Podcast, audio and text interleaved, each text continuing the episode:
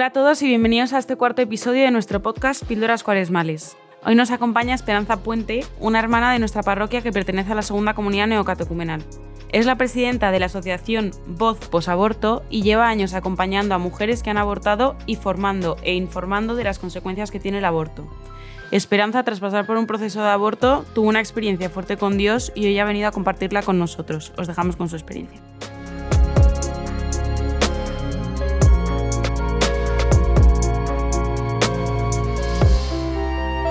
Me llamo Esperanza, eh, tengo 54 años, eh, soy soltera y tengo un hijo que tiene 34 años. La verdad es que mi vida ha sido toda una, una historia como la de, pues bueno, pues como, al final como la de todo el mundo, ¿no? Pero yo he tenido experiencias en mi vida donde por hacer lo que me da la gana, pues he sufrido las consecuencias y he tenido experiencias de cómo el Señor, pues, mm, pues eso, cuando cuando has tenido el privilegio de conocer la fe o de que te lo han transmitido de pequeña, pues luego el Señor también tiene donde agarrarse cuando eres, cuando eres adulto, ¿no? O sobre todo, pues cuando decides hacer tu vida sin Dios. Porque ese es uno de los grandes problemas que tenemos los seres humanos. Al final, los que nos separamos de Dios somos nosotros. Y bueno, pues yo fui madre soltera joven, con 18 años, y la verdad es que mm, en aquella época eh, me hicieron sufrir bastante por haber tenido un hijo y no haberme casado. Y cuando pude, pues me vine a Madrid. Pero claro, yo llego a Madrid con 22 años, em, eh, con trabajo, totalmente ya independiente del pueblo donde yo soy de un pueblo pequeño de Castilla-La Mancha, que se llama Miguel Esteban. Eh, y, y, bueno, pues al final me, me vine, como digo, a Madrid a trabajar y llegué a Madrid a finales de los 80, en plena movida madrileña, en pleno despertar supuestamente de la sociedad española. Entonces, ese despertar yo entré mm, a saco, ¿no? Y entré a saco en cuanto a que como mujer pues podía hacer lo que me daba la gana. Eh, bueno, pues todos estos eslóganes que siguen vendiendo hoy en día a la gente joven, ¿no? Yo me los comí todos con patatas. Y, y eso implicó que dejara la iglesia, lógicamente, cuando decides tener un estilo de vida determinado mm, que desde luego no va acorde con, con, lo que te han enseñado, pues dejas de lado a Dios y dejas de lado a la iglesia. Y yo, bueno, pues aparte de trabajar y, sacar a mi hijo adelante, pues me dedicaba a divertirme, a vivir la vida, a disfrutar de la vida, que era lo que, lo que eh, se proponía, ¿no?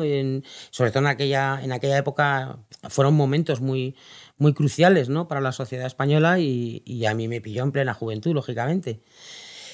Y bueno, pues, pues como digo, cuando decides tener una vida, em, sí, desordenada, desordenada, aunque yo trabajaba y, y, arreglaba mi casa y atendía a mi hijo y todo esto, pero luego es verdad que, que cuando salía, pues pues me desmadraba, ¿no? Y, salía y conocía gente y, me gustaba la noche. Y yo tengo la suerte de que a mí el Señor en esa época, como en la siguiente, eh, que ahora os cuento, pues mm, me preservó de dos cosas importantes que, entonces estaban, bueno, más que, más que a flor de piel, ¿no? Una de ellas era el tema de los porros, en los años 80, los años 90, murió muchísima gente por el tema de la droga, porque de los porros se pasaba muy fácil a la heroína. Y, y, con el tema del SIDA además, pues también añadió eh, dramatismo a la, problemática de, de, aquellos momentos. Y el tema del alcohol. Entonces, a mí yo tengo que dar gracias a Dios y, doy gracias a Dios todos los días, pero tengo que dar gracias a Dios porque en aquella época yo tuve las drogas y el alcohol en, la mano, como todos los jóvenes de la época, ¿no? Yo viví la noche y salía y, bueno, pues no, no, no, fumaba porros, no me metí en la droga. Eh, el alcohol solo me emborrachó una vez en la vida y nunca más. O sea, no quedé recostada a repetir. Y eso no significa que no saliera y no bebiera, pero bebía muy poco. Y luego, bueno, pues eh, en aquella época es cuando se puso de moda lo que hoy ya hemos normalizado, que son las relaciones cómodas. Relaciones de tú en tu casa, yo en la mía, y si es posible, Dios en ninguna de las dos. Este tipo de relaciones son relaciones que no tienen contenido, que no tienen compromiso, pero que sí pueden tener consecuencias y en mi caso pues las tuvo.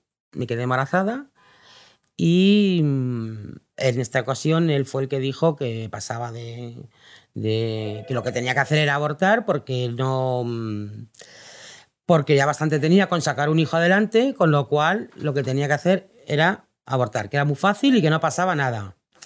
Y de hecho, bueno, pues eh, al final me lo, me lo propusieron y me lo propusieron en 24 horas. O sea, yo desde que me entero que estoy embarazada voy a un doctor y el doctor me da un teléfono y me dijo, llama aquí aquí te van a ayudar. En mi caso, mi problema fue enfrentarme al miedo de volverme a enfrentar a mi familia con un segundo embarazo en soledad. O sea, no fui capaz. Yo tenía mm, miedo a volver a vivir, eh, o ya no tanto a volver a vivir porque vivía en Madrid, pero sí a el rechazo, eh, la humillación y la em, que, a la que fui sometida cuando tuve mi primer hijo y ese miedo mm, pudo. Y cuando un ser humano tiene miedo, al final te agarras a la solución que te den eh, como un clavo ardiendo, especialmente si solo te dan una solución y no te ofrecen ninguna otra, ninguna otra alternativa. ¿Eso qué implicó en mi vida? Pues que aparte de que ya estaba separada de Dios, aparte de que ya no aparecía por la iglesia y mi fe mm, para mí me importaba poco, em, nunca llegué a decir que no creo en Dios, pero, pero sí es verdad que vives sin Dios. O sea, si es que a veces, eh, eh, y el vivir sin Dios, pues, eh, pues tiene sus complicaciones en todo tanto para pecar como para salir no solo del pecado, sino de las problemáticas que tienes en la vida, ¿vale? Y las que tú misma te buscas. Y bueno, pues eso, ese, yo como digo, me agarré a ese clavo ardiendo, nadie me dijo que había instituciones en Madrid que podían haberme ayudado a continuar con mi embarazo. Nadie me ofreció ninguna otra alternativa, me lo ofrecieron muy rápido, 24 horas, muy fácil, no pasa nada. Y como digo, yo eh, me agarré como un clavo ardiendo y bueno, pues al final eh, aborté a mi segundo hijo y eso pues tuvo unas consecuencias mucho más desastrosas de, los, de lo que ya estaba. Viví un infierno. Y viví un infierno mm, muy duro de, de no solo de vivirlo, sino de salir. es verdad que a veces cuando sufrimos eh, nos parece que nuestro sufrimiento es el peor de todos y es verdad que hay sufrimientos más horribles que otros, pero mm, el infierno que yo viví es tener conciencia de que estaba haciendo mal, de que estaba actuando mal y no poder salir de ello. No os podéis imaginar qué sufrimiento supone, porque el que no tiene conciencia de pecado, el que la pierde, y el que no tiene conciencia de que está haciendo mal, está sufriendo, sufre además sin sentido, y, y, es también muy duro, desde luego. Pero yo el saber que no, ahí también yo sufrí el engaño del demonio, que en eso los que, los que tenemos fe, gracias a Dios, tenemos que tener cuidado. Porque el demonio a mí me decía que con todos los pecados que tenía, ¿cómo me iba a perdonar Dios? Y especialmente el pecado de aborto. O sea, para mí fue todo un horror los años que viví ese infierno.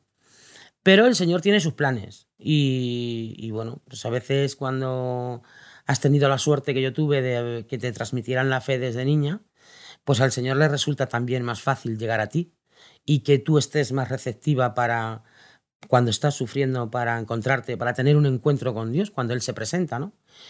Y la verdad es que mm, de una manera, mm, o sea, sin planearlo, sin...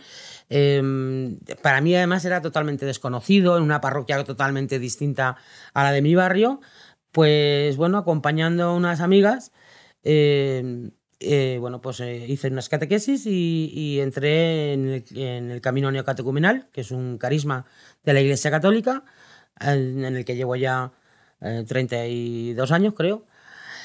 Y mis amigas no están, pero yo me quedé. O sea, que el Señor tenía previsto que yo mi camino de fe lo hiciera en el camino neocatecumenal. Y la verdad es que estoy muy contenta, muy agradecida porque, mm, bueno, pues el Señor me trajo aquí, aquí me salvó la vida, aquí el Señor me salvó la vida. Y la verdad es que me salvó la vida en todos los aspectos. En el aspecto psicológico, yo tuve que pedir ayuda psiquiátrica y gracias a Dios la superé. Eh, los problemas psiquiátricos que, me produjo el, pasar por un aborto. Eh, aquí curé la herida espiritual. Mm, bueno, pues con, la, con, pues con esta madre, ¿no? Que es nuestra, nuestra iglesia. La iglesia católica es una madre que te acoge, que no te hace preguntas, eh, que no te hace reproches. Y, bueno, pues el Señor me trajo aquí a, a, su casa otra vez. Y a partir de ahí mi vida volvió a dar un giro. Y un giro que hasta el día de hoy yo puedo decir que tengo una vida plena. Tengo problemas como todo el mundo, tengo dificultades de diferentes índoles, en fin, tengo dificultades físicas, pero reconozco que el Señor ha hecho una obra conmigo, con mi corazón. Em, y, bueno, pues eso, eso yo lo doy, doy gracias a Dios todos los días. Y, y, en fin, hoy en día me ayuda a poder dar testimonio en España y fuera de España y por todo el mundo sobre la realidad que vivimos las mujeres antes, durante y después de un aborto. Y eso, si no fuera por la fe, si no fuera porque a mí Jesucristo me salvó y me sanó, eh, no podría hacerlo. Mm, es una de las razones por las que en este tema hay tan pocas mujeres que lo hagan, porque es muy duro. Y eso solo lo puedes hacer por amor a Jesucristo. Pero para hacerlo por amor a Jesucristo tienes que experimentar el amor de Jesucristo. Si no, mm, no se puede. Es verdad que en la vida, también en otros ámbitos, pasa lo mismo, ¿no? Pero en una herida tan profunda como es la de participar en la muerte de un hijo, eh, Jesucristo es quien, quien sana de verdad y quien te puede hacer eh, vivir ese hecho de tu vida con serenidad. Yo tengo la certeza de que cada vez que doy testimonio sobre ese tema, Cristo va detrás cerrando la herida. Yo la abro cada vez que, me abro y tengo la certeza de que Cristo va detrás eh, cerrando esa herida completamente, para que no llore, para que no sangre. ¿Por qué? Pues porque cuando Él sana, pues te deja ya libre, libre de, cargas, ¿no? libre de culpas, libre de sufrimiento. Y, ahora, pues por amor a Jesucristo, eh, bueno, pues una de las cosas que hago en mi vida es esa. Y como digo, lo puedo hacer gracias a Él. Así que por mi parte yo mm, doy gracias a Dios.